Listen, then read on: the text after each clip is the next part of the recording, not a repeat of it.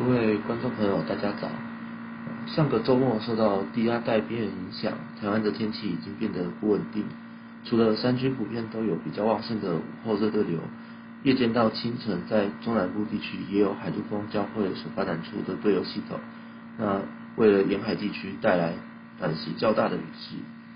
那由于风速较弱，风向不太固定的关系，海陆风交汇所发展出的对流，每天的时间点、位置都有所变动。啊中南部的民众外出时可以携带雨具，以防万一。目前第五号台风桑达已经减弱为热带性低气压，而第六号台风翠丝能以较快的移动速度往北脱离低压带，那对台湾都没有影响。台湾周四前的天气主要受到东方低压带逐渐通过的影响，普遍还是不稳定。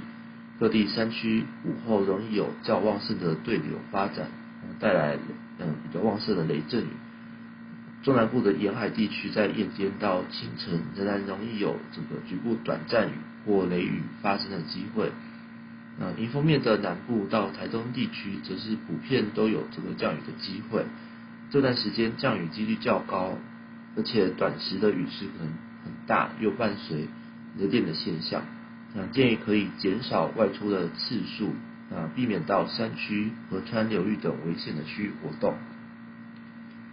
啊，周四过后，台湾脱离低压带的影响，转转为这个太平洋高压边缘东南风的环境。啊，中南部夜间到清晨的降雨就会变得比较少。啊，各地上半天的天气比较稳定。啊，不过因为高压的势力不够强。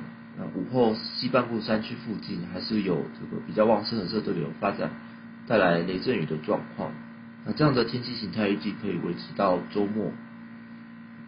目前由模式预报资料来看，周末到下周初几呢，在南海有热带系统发展的机会，但移动的方向看起来还是以偏西的几率比较大。嗯，短期内的话还是没有台风影响台湾的机会。